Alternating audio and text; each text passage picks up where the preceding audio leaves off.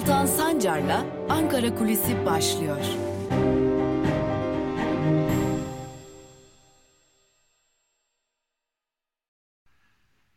Merhabalar sevgili Özgürüz Radyo dinleyicileri ve Özgürüz Radyo'nun YouTube hesabının sevgili takipçileri. Bugün 21 Ocak 2021 Perşembe.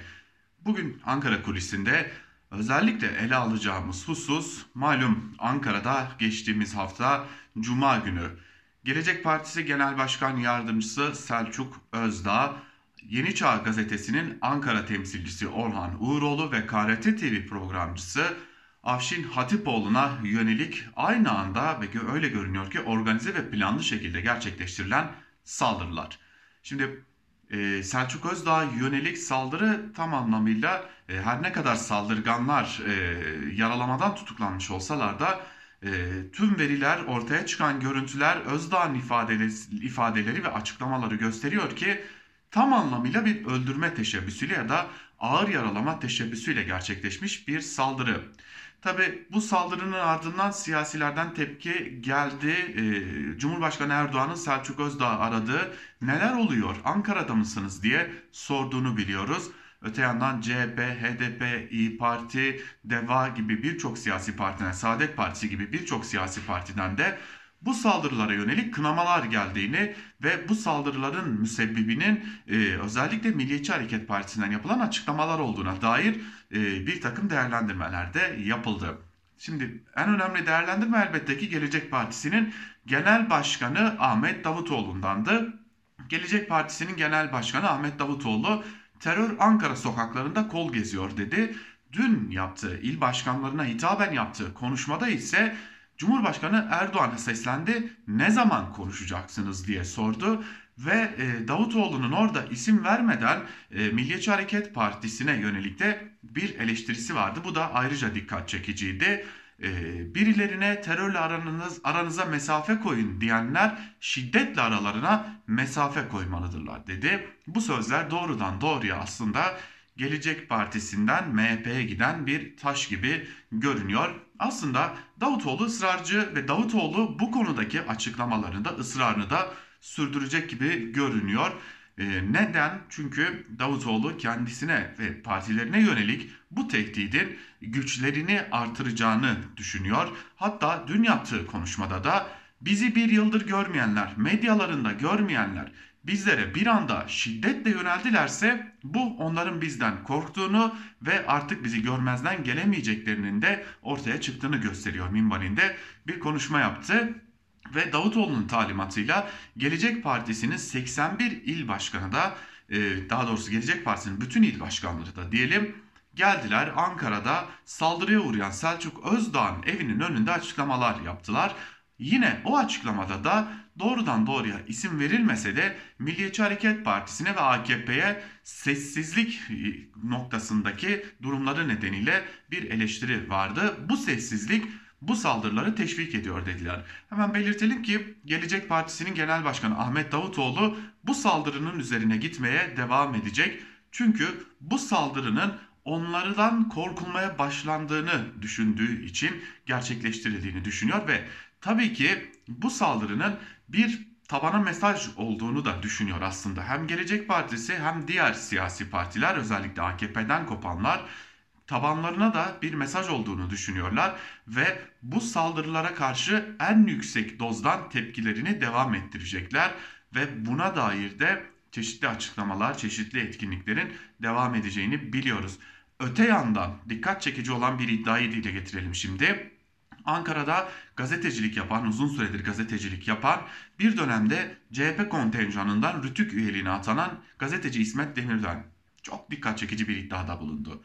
Demirören'in e, aldığı bilgilere göre, kaynaklarından aktardığı bilgilere göre bu saldırıların gerçekleştirilmesi amacıyla Ankara'da organize bir yapı var ve bu yapının başında milliyetçi olarak kendisini tanıtan bir kişi bulunuyor ve bu yapı içerisinde daha önce uyuşturucu kullanmış, uyuşturucu satıcılığına bulaşmış isimler var. Hatta Demirören'in iddiasına göre, aktardıklarına göre daha doğrusu bu organizasyonun emniyet içerisinde de uzantıları var. Belli gruplar belli işlere e, ayrılmış durumdalar ve bu işlere bakan gruplara dair talimat geldikçe organize saldırılar, organize bir şekilde başka işler gerçekleştiriyorlar diyor. Yine öte yandan Cumhurbaşkanı Erdoğan'a yönelik de bu saldırganların daha önce tehditkar e, videolar çektikleri de ortaya çıktı.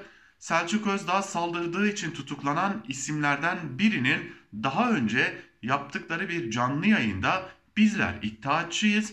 Cumhurbaşkanı Erdoğan 3. Abdülhamit'tir ve biz iddiaçları rehber alan insanlar Cumhurbaşkanı Erdoğan'ı devireceğiz şeklinde tehditkar e, bir dille e, açıklamalar yaptıkları da görülüyor. Yani bu saldırganların e, şöyle söyleyelim bir şeylere güvendiklerini görmüş oluyoruz. Sadece Selçuk Özdağ'a yönelik saldırıdan değil aynı zamanda Cumhurbaşkanı Erdoğan'a yönelik sözlerinden de anlaşılıyor ki yine e, gazeteci İsmet Demirören'in e, yaptığı değerlendirmelerden de anlaşılıyor ki Özdağ'a saldıranlar, Hatipoğlu'na saldıranlar ya da Uğuroğlu'na saldıranlar bir şeye güveniyorlar ve bu güvendikleri şey fazlasıyla güçlü gibi görünüyor. Bu nedenle de Gelecek Partisi'nin Genel Başkanı Ahmet Davutoğlu bu konunun üstüne gitmekte de fazlasıyla ısrarcı görünüyor diyelim. Ankara Kulisi'ni bu bilgilerle noktalayalım. Yarın haftanın son Ankara Kulisi programında Özgürüz Radyo'da görüşebilmek umuduyla. Hoşçakalın.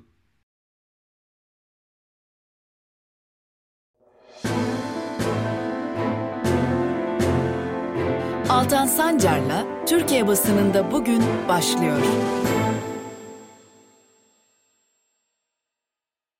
Günaydın sevgili Özgürüz Radyo dinleyicileri. Takvim yaprakları 21 Ocak Perşembe gününü gösteriyor ve hafta içi her gün olduğu gibi bugün de Özgürüz Radyo'da gazete manşetlerini ve günün öne çıkan yorumlarını aktarmak üzere bir kez daha sizlerle birlikteyiz. Öncelikle gazete manşetleriyle başlıyoruz. Hemen ardından da günün öne çıkan yorumlarıyla devam edeceğiz. İlk gazetemiz Cumhuriyet. Cumhuriyet gazetesinin bugünkü manşetinde Akkuyu depremi sözlerine yer veriliyor. Ayrıntılar ise şöyle. Deprem bölgesinde yapımı süren ve tabanında çatlaklar oluştuğu ileri sürülen Akkuyu nükleer santrali inşaatında önceki akşam yaşanan iki patlama bölgedeki yurttaşları tedirgin etti. Gülnar'ın Büyükceli kasabasında evler zarar gördü. Valilik ve şirket kontrollü dinamit patlamaları olduğunu açıklarken kazaya ilişkin inceleme başlatıldığını duyurdu. Patlamaların olduğu saatlerde yaşanan 7 sarsıntı Kandilli Rasathanesi'nin veri kayıtlarına da girdi denilmiş. Kaos ekip gitti. ABD'de iktidarı bırakmamak için darbe benzeri bir hamle yapan Trump, ülkeyi kutuplaştırarak Beyaz Saray'dan ayrıldı ve bir şekilde geri döneceği istedi. Biden, Trump'ın katılmadığı törenle görevi devraldı. Konuşmasında birlik mesajı veren Biden, toplumdaki çatışmayı bitirmek için çalışacağını söyledi. ABD'nin tüm insanlar için adalet aradığını iddia eden Biden, ittifak ilişkilerimizi tamir edeceğiz dedi. O parayı da çöktüler başlıklı bir haberi de aktaralım. FETÖ lideriyle fotoğraf çektiren Maliye Bakan Yardımcısı Nurettin Nebati'nin özel kalem müdürünün eşinin Türkiye Şehit Yakınları ve Gaziler Dayanışma Vakfı'nda görevlendirilmesi meclise taşındı. CHP'li Murat Emir, Cumhuriyet'in haberinin ardından görevlendirmenin kriterlerini sordu. Vakfın milyonlarca lirayı denetimsiz olarak kontrol ettiğini işaret eden Emir, anlıyoruz ki AKP'nin şehit yakınları ve gaziler için toplanan paraları hak sahiplerine vermeye niyeti yok, paranın üzerine çöktüler, vakfı da yandaşa makam kapısı yaptılar tepkisini göstermiş. Özellikle CHP'li Murat Emir e, gerek pandemi konusunda olsun gerek bu konularda olsun sık sık e, AKP iktidarını zorlayacak soruları sormaya ve e, bu konuda bazen sinirlerini de germeye devam ediyor. Şimdi de bu hassas karın üzerinden bir soru sorulmuş.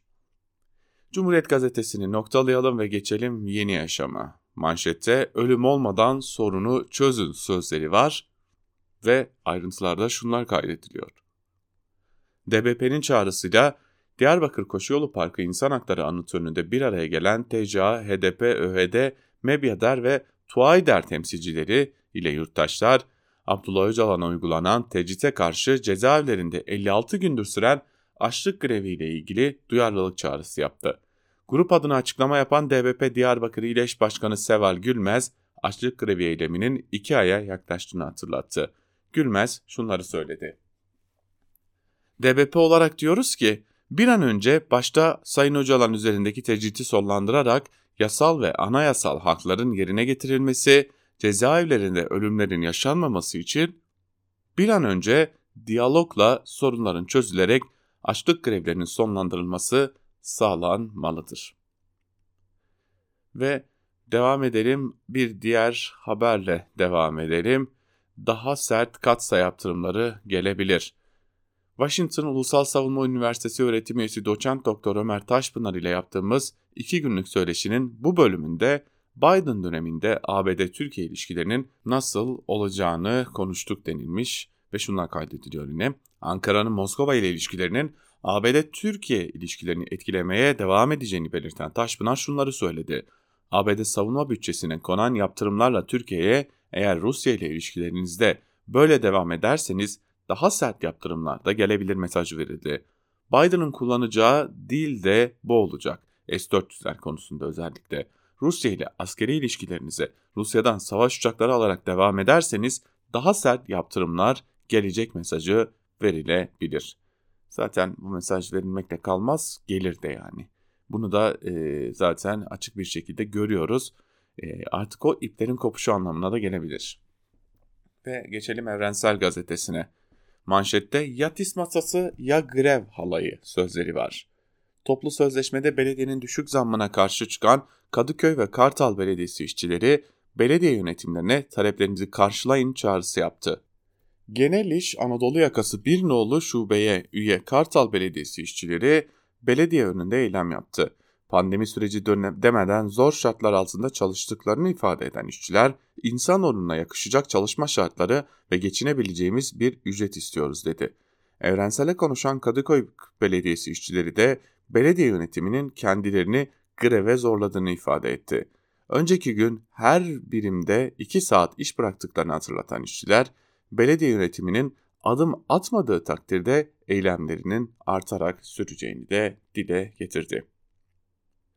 Vatandaş pandemide ücretsiz ağız diş sağlığı hizmetine ulaşamadı. Diş hekimlerinin pandemide filyasyon ekiplerinde görevlendirilmesi nedeniyle kamunun sunduğu ağız ve diş sağlığı hizmetlerinin büyük ölçüde askıya alındığını belirten diş hekimleri vatandaşın bu sürede ücretsiz ağız ve diş sağlığı hizmetine ulaşamadığını belirtti. Filyasyon görevlerinde saatlerin belirsiz ve çalışma koşullarının kötü olduğunu, işçi sağlığı ve iş güvenliğinden yoksun çalıştıklarını söyleyen hekimler, meslek tanımlarına uymayan görevlendirmelerle karşı karşıya kaldıklarını ve artık tükendiklerini de aktardı. Şöyle kısa haberlerle devam edelim. Gerçek gerçekler Akit'in zoruna gitti. Akit Kayseri'de yurttaşların yoksulluğunu gözler önüne seren ucuz elma için dondurucu soğukta beklediler haberimiz için açlık edebiyatı ifadesini kullandı. Akit'e göre fiyat artışının tek sorumlusu art niyetli stokçular. Ve devam ediyoruz yine kısa kısa haberlerle. Kamu borcu alarm veriyor. Makine Mühendisleri Odası'nın raporuna göre 2020'de kamu borcu %41 arttı. Patronlar tarafından yağmalanan işsizlik fonundaki açık, yap işlet devlet modeli kara deliği büyüttü. Yeniden mali krize sürükleniyoruz. Diyarbakır'da 5 taksitli sosyal kart. Diyarbakır'da kayyımla yönetilen belediye ihtiyaç sahiplerine yılda 1000 TL'yi 5 taksit halinde yükleyeceği sosyal kart uygulamasına geçti. Yurttaşlar 200 TL'nin neye yeteceğini sorarak düzenli bir iş istiyoruz dedi. Tabi pek de mümkün değil. Zaten Münir Karaloğlu'nda da o vizyon pek de yok. Ve Bir Gün gazetesiyle devam edelim. Manşette batırdınız memleketi sözlerine yer veriliyor ve şunlar kaydediliyor. AKP iktidarının politikaları sonucu kamu işletmelerinin mali tablolarındaki bozulma sürüyor. Sayıştay'ın 2019 yılı denetimlerini içeren kamu işletmeleri genel raporuna göre 2017 yılında 5.7 milyar TL, 2018'de 11 milyar TL olan dönem zararı 2019'da 13.7 milyar TL'ye çıktı. İşletmeler önceki yıla göre %124 oranında artış yaşayarak 1.6 milyar TL daha fazla zarar etti. Rapora göre ülkenin en önemli strateji kuruluşlarının da aralarında bulunduğu zarar eden kamu işletmelerinden başı BOTAŞ çekiyor. Şirketin yıllık zararı 5.6 milyar TL. TCD'de 2,5 milyar, PTT 1.2 milyar, Çaykur 635 milyon, TEDAŞ 389 milyon TL zarar ederken bankaların karları da azaldı. Lüks inşaat işlerine giren TOKİ'nin 2019 yılı karı 7.6 milyar TL oldu deniliyor. Protokollerin niteliğini arttırmak içinmiş. Bu haberi de aktaralım sizlere. Milli Eğitim Bakanı Ziya Selçuk, Danıştay kararı ile yürürlüğü kısmen durdurulan TÜGVE protokolünün öğrencilere milli ahlaki ve insani değerlerin kazandırılması amacıyla yarışmalar planlaması amacıyla imzalandığını söyledi. CHP milletvekili Murat Bakan, MEB'in danışma, Danıştay'ın yürütmeyi durdurma kararını tanımadığını anlıyoruz dedi ve ekledi. Yargı kararlarını tanımamak siyasi iktidarın alışkanlığı ve pratiği haline geldi deniliyor. Bu zaten bilinçli olarak da yapılıyor. E, çünkü böylelikle yarın bir gün yargıda işlerine gelmeyecek herhangi bir kararda bunun önüne geçmenin de bir ortamı yaratılıyor. Geçelim Sözcü gazetesine manşette barajı konuşan iktidar yolcudur sözlerine yer verilmiş. Dikkat çekici bir yorum. AKP çevresinde seçim barajının yükseltilmesi, MHP çevrelerinde ise düşürülmesinin konuşulduğuna dikkat çeken Akşener şunları söyledi. AKP çevrelerinde barajın yükseltilmesiyle ne amaçlandığını anlamak zor değil. Bazı partileri önerilen %12'lik barajın altında değerlendirdikleri açık. Küçük ortak ise belli ki kendini riskte görüyor ve barajın düşürülmesini istiyor. Çünkü baraj altı kalma ihtimali siyasi manevra imkanını ortadan kaldırır. Etkisiz eleman haline getirir. Belli ki bunu istemiyor. Seçim barajını konuşan iktidar yolcu demektir. Siyasetin kuralları belli bir partinin ikbali üzerine bina edilemez. Paralar buralara gidiyor başlıklı bir diğer haber. Bugüne kadar millet bahçelerine 16 milyar TL harcanmıştı. Şimdi de AKP'li belediyeler millet kıraathaneleri için milyonlarca lira harcayacak.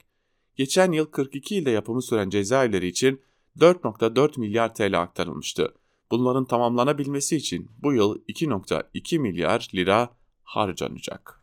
Ülkede tam anlamıyla işsizlerin gidip vakit geçirebileceği kıraathaneler, bahçeler, parklar ve işsizliğe itiraz edenlerin tıkılabileceği cezaevleri üretmekten başka hiçbir faaliyet yürütülmüyor.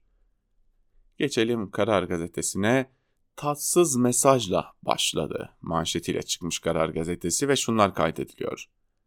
ABD'de Biden'ın başkanlık koltuğuna oturması küresel dengelerde yeni döneme kapı araladı. Trump doktrininin üstünü çizen demokrat yönetim daha aktif Amerika'ya dönüş sinyallerini güçlendirdi. S-400'lerle ilgili Washington'dan gelen Türkiye daha fazla yaptırım için bakacağız çıkışı diğer başkentlerle birlikte Ankara'nın da yeni bir diplomasi modeli inşa etmesi gerektiğini gösterdi. Senatörlerin sorularını cevaplayan Blinken S-400 üzerinden Türkiye için sözde müttefik tanımlaması yaptı. Blinken, stratejik rakibimiz olan Rusya ile aynı çizgide bulunmaları kabul edilemez. Mevcut yaptırımların etkisine bakıp daha fazlasına gerek olup olmadığına karar vermemiz gerek dedi. Ankara'nın çözüm çağrılarını görmezden gelen yaklaşım hassas diplomasinin daha çok öne çıkacağına işaret etti. Devam edelim iktidarın gazeteleriyle çok hızlı bir şekilde sadece manşetlerini aktarıyoruz zaten çünkü habercilik yok. Sabah gazetesinin manşetinde şaka gibi taciz komisyonu sözlerine yer verilmiş. Hızlıca bakalım. Bursa'da CHP'de tacizi araştırmak üzere kurulan komisyonun üyeleri tacizciyle yediği içtiği ayrı gitmeyen sırdaşları çıktı deniliyor. Cumhurbaşkanı Erdoğan zaten işaretini vermişti. CHP'yi buradan vurmaya devam edecekler. 2023'e daha büyük bir vizyonla hazırlanıyoruz. Hep aynı sözler Cumhurbaşkanı Erdoğan'ın sözleri. 2023 seçimlerinde milletimizin karşısına çok daha büyük bir vizyonla, heyecanla çıkacağız. Çünkü biz Cumhur İttifakı'yız. Çünkü biz AKP'yiz. Biz mazlum ve mağdurların umudu Türkiye'yiz denilmiş. Cumhurbaşkanı Erdoğan yapmış bu açıklamayı. Ve devam ediyoruz yine bir diğer gazeteyle Hürriyet'e bakalım şimdi. Hürriyet'in manşetinde restorandan beşli teklif sözleri var. Kafe ve restoranlar çok zor durumda. Artık dayanacak gücümüz kalmadı. İstediğiniz her türlü önlemi alırız diyen sektör temsilcileri yeniden aç açılmak için 5 maddelik öneride bulundu. 1. Restoran ve kafeler bir an önce en sert tedbirlerle açılsın, tedbirlere uymayanlar gerekirse kapatılsın. 2. İş yerlerinde gerekli hijyen kuralları en katı şekilde uygulansın. 3. Müşteriler mekanlara girerken HES kodlarını göstersin. 4. Aşılamada kafe ve restoran çalışanlarına öncelik verilsin.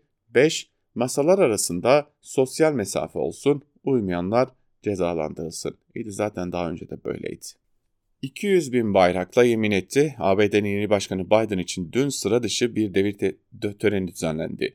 Bin kişinin alındığı tören alanına katılamayanları temsilen 200 bin bayrak dikildi denilmiş haberde.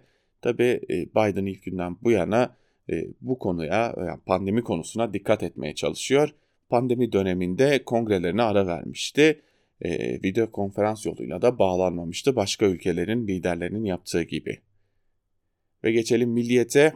Milliyeti manşetinde denizlerle buluşuyor sözü var. Milliyet ada sınıfı korvet, korvetlerden kazanılan tecrübeyle daha yüksek savaş kabiliyetleriyle donatılan TCG İstanbul'a giren ilk gazete oldu. Atatürk'ün vasiyeti Milgen projesiyle Akdeniz çanağının en kuvvetli deniz güçlerinden birini oluşturan Türkiye'nin ilk yerli fırkateyni e, TCG İstanbul 23 Ocak'ta İstanbul Tersane Komutanlığı'nda denize indirilecek. TCG İstanbul %75 millilik oranı kadar silah, savunma ve seyir sistemlerindeki Türk markaları imzalarıyla da uluslararası düzeyde ilgi çekiyor. Sanırım Türkiye'deki büyük bir çoğunluğun ilgisini çekmiyor çünkü büyük bir çoğunluğun esasen ilgisini geçim sıkıntısı çekiyor. Vurun bununla oyalamaya devam edin. Aşılanan sayısı 1 milyonu geçti. Sağlık Bakanlığı'na göre birinci doz aşı olanların sayısı 1 milyonu geçerek 1 milyon 53 bin 267 oldu. Bakan Koca 90 yaşın ardından 85 yaşına da bugünden itibaren aşı yapılacağını açıkladı. Öte yandan eczane ve ecza deposu çalışanlarına da aşılama bugün başlıyor denilmiş. Ben hala çözemedim. E, elde 3 milyon doz aşı var ve e, anladığımız kadarıyla e, ki gö, görünen de o ki eldeki bu 3 milyon dozun tamamı uygulanacak. Yani şöyle bir sistem e, aman ne olur ne olmaz biz e, bölelim de e, bu şekilde 1,5 milyona bölelim ve ikinci dozlar garanti elimizde olsun gibi bir şey de uygulanmayacak gibi görünüyor. Bu işin sonu da pek de hayırlı görünmüyor. Devam edelim biz yine. E, Milliyet gazetesinden bir diğer haberle devam edelim. 50 artı 1 alamayan daha çok bekler. Cumhurbaşkanı Erdoğan telekonferansla ilk kongrelerine katılmayı sürdürdü. Milletten demokrasinin kurallarıyla alamadıkları yetkinin eskisi gibi gaspla kendilerine takdimini bekleyenler daha çok bekler diyen Erdoğan, yeni sistemle milletin yarısından fazlasının desteğini alamayan hiç kimse artık bu ülkenin yönetimini teslim edilemez diye de söylemiş. Bakalım gün gelip kendileri almayınca nasıl bir tepkisi olacak Cumhurbaşkanı Erdoğan'ın. Geçelim Yeni Şafak'a, iktidarın iki e, azılı savunucusuna. Yeni Şafak manşette reform güvence verecek sözlerine yer verilmiş. Mecliste Şubat ayında gelmesi beklenen reform paketinin ekonomi ayağında önemli yenilikler var. Yabancı yatırımcıya artık güvence evrakı verilecek. AB ülkelerindeki bu uygulamanın Türkiye'de olmaması yatırımcıda bazı çekincelere yol açıyordu. Ticari davalar daha hızlı sonuçlanacak ve yatırımcıyı koruyan adımlar atılacak denilmiş. Tabi bir de hukuki alana da AYİM ve Anayasa Mahkemesi kararlarının nasıl uygulanacağına ilişkin düzenlemeler yapılması bekleniyor. AYM'nin yargılama usullerini belirleyen kanunun 50. maddesinin değişmesi gündemde. AYM bireysel başvurunun kapsamı genişleyecek, tutukluluk sürelerinin daha aşağı çekilmesi planlanıyor denilmiş haberde. Nedense zerre kadar inanası gelmiyor insanın çünkü bu ülkede her reform denildiğinde içerideki gazeteci sayısı da siyasetçi sayısı da daha da yükseldi. Ve Akit'e bakalım. Akit'in manşetinde CHP'den montajlı cami yalanı sözlerine yer verilmiş manşette ve şunlar kaydediliyor. Seçim sürecinde vaat ettiği 52 projeden hiçbirini yerine getiremeyen CHP'li Bolu Belediye Başkanı Tanju Özcan'ın AKP cami yaptırmamıza müsaade etmiyor sözlerinin kuyruklu yalan olduğu ortaya çıktı. Bolu Belediyesi AKP Grup Başkan Vekili Burak Balaban, bizler cami yapımına oy birliğiyle evet deyip cami alanının karşısındaki meyhaneye itiraz ettik. Meclisteki görüntüler algı için montajlanarak servis edilmiştir diye de e, aktarılmış ve e, yani ülke açlıktan kırılırken cami mi yapalım, caminin karşısında meyhane var bunu mu konuşalım? şeklinde tartışmalar var. Bu arada Akit reklam almaya da devam ediyor anladığımız kadarıyla. BIP mesajlaşmada küresel aktör oluyor denilmiş. Türkiye'nin yerli iletişim platformu BIP, BIP'e çığ, ilgi çığ gibi büyüyor. 65 milyondan fazla indirilen BIP'in yurt dışındaki yeni kullanıcı sayısı da 8 milyon olmuş. Tabi bu fırsatla hem reklam yapılıyor.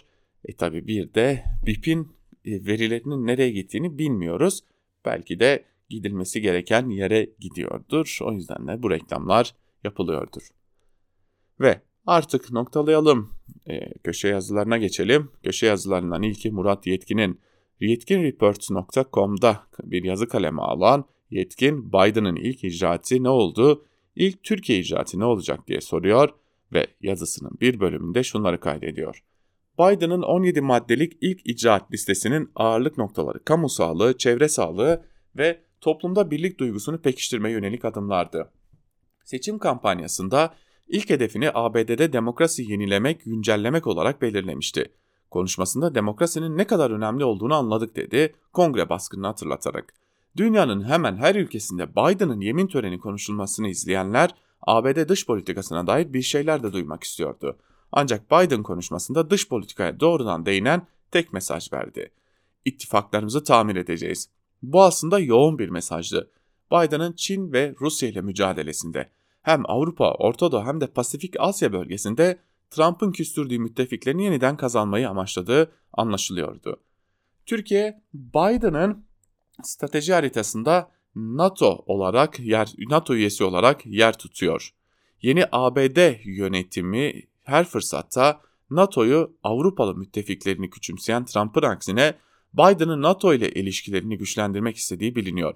NATO 2. Dünya Savaşı sonrası Sovyetler Birliği'ne karşı kurulmuştu. Türkiye'de 1952'de e, Yunanistan ile birlikte Sovyetlerin Akdeniz'e inmesini engellemek amacıyla NATO'ya alınmıştı. Sovyetler 92 başında resmen dağıldı ama NATO için asıl hasım hep Rusya olarak kaldı. Türkiye hala bölgesinde Rusya'ya karşı denge unsuru sayılıyor. Öte yandan Türkiye Rusya ile yakın işbirliği de sergiliyor. ABD Kongresi Türkiye'yi de Rusya'dan S-400 hava savunma füzeleri aldığı için kassa yaptırımları kapsamına aldı. Erdoğan'ın Biden'ın Trump döneminde başlayan yaptırımları silah olarak kullanmaya devam edeceğini düşünmesi doğal.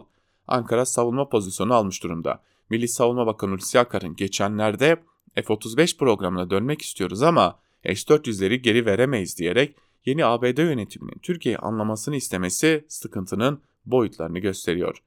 Öte yandan Biden'ın ekibindeki çoğu kilit üye Türkiye'yi yakından tanıyor.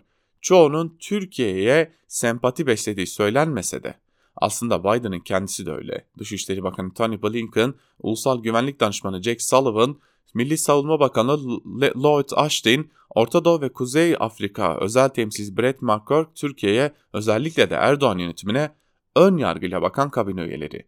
En büyük sorunlardan biri yönetim anlayışı ve çalışma yöntemi konusunda çıkacak gibi görünüyor. Erdoğan bütün kilit konuların liderler düzeyinde ele alınmasını doğrudan kendisine getirilmesini istiyor. Biden ise kurumlar devletine inandığını söylüyor, bakanlarına, kilit ekip üyelerine inisiyatif vereceği anlaşılıyor denilmiş. O zaman bizde biraz işler karışacak. Yine bu konuda bir diğer yazı Cansu Çamlıbel'in Duvar gazetesindeki yazısına bakalım. Trump gitti, hakikat geri döner mi? Başlıklı bir yazı kalemi almış Çamlıbel ve yazısının bir bölümünde de şunları kaydetmiş.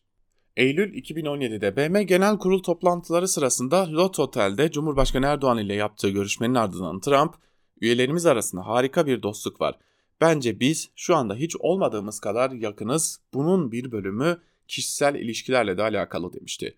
ABD'nin YPG'yi ağır silahlarla donatmakta ve Zarrab Atilla davasının başlamak üzere olduğu bir dönemde Trump'ın hiç olmadığımız kadar yakınız diyebilmiş olmasını çoğumuz şuursuzluk olarak algılamıştık.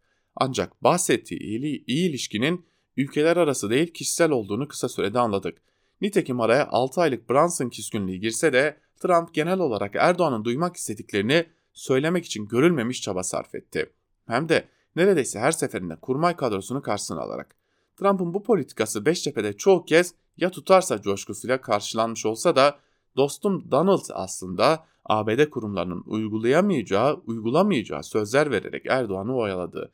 ne Gülen'in iadesi, ne Halkbank davasının düşürülmesi, ne de ABD'nin YPG'den külliyen vazgeçmesi mümkündü. Trump'ın Beştepe ile ilişkisi için uygun bulduğu sanal iyimserlik aslında okkalı bir aldatmacadan başka bir şey değildi. Biden'ın Dışişleri Bakanı Tony Blinken'ın önceki gün S-400'ler hakkında Senato'da söylediklerini Ankara'nın bugünden itibaren hangi hakikatlerle karşı karşıya olduğunu anlamak açısından mini bir fragman olarak görmek lazım. Bir de Cumhurbaşkanı Erdoğan'ın yeni başkan Biden'ı kutlamak için açmak istediği tebrik telefonu vardı. Ona ne oldu sahi diye de sormuş Çamlıbel. Ve son yazı Mehmet Yılmaz'ın yazısı T24'ten hiçbir şey olmadıysa bile bir şeyler oluyor gibi. Politikayı izleyenlerin dikkatini mutlaka çekmiş olmalı. MHP Genel Başkanı Devlet Bahçeli ve diğer MHP yöneticileri Gelecek Partisi Genel Başkanı Ahmet Davutoğlu'nun söz ederken ısrarla Serok Ahmet diyorlar. Serok Kürtçe'de önder lider anlamına gelen bir kelime ve doğal olarak Davutoğlu MHP'liler için önder sayılmayacağına göre bu bir özel duruma vurgu yapmak için kullanılıyor olmalı. O özel durum açılım süreci ya da demokratikleşme süreci, barış süreci adı verilen dönemde Ahmet Davutoğlu'nun başbakan olmasından kaynaklanıyor. O günlerde Devlet Bahçeli'nin Cumhurbaşkanı Recep Tayyip Erdoğan için kandil yetiştirmesi Öcalan ile başkanlık konusunda söz kestiği gibi sözler söylediğini de hatırlatayım. Gerçi başka şeyler de söylemişti ama şimdi onları burada tekrarlayarak saçma soruşturmaların muhatabı olamayacağım. Hafızası zayıf olmayan herkes o sözleri de hatırlayacaktır. Hatta o günlerde MHP'nin başta Recep Tayyip Erdoğan olmak üzere çözüm sürecini fiilen görev yapanlar için 22 sayfalık bir dilekçeyle suç duyurusunda bulunduğunu da hatırlıyoruz. Çok ilginç bir gelişme olarak not etmeliyiz ki bu suçlama 6-7 Ekim Kobani iddianamesinde de yer alıyor.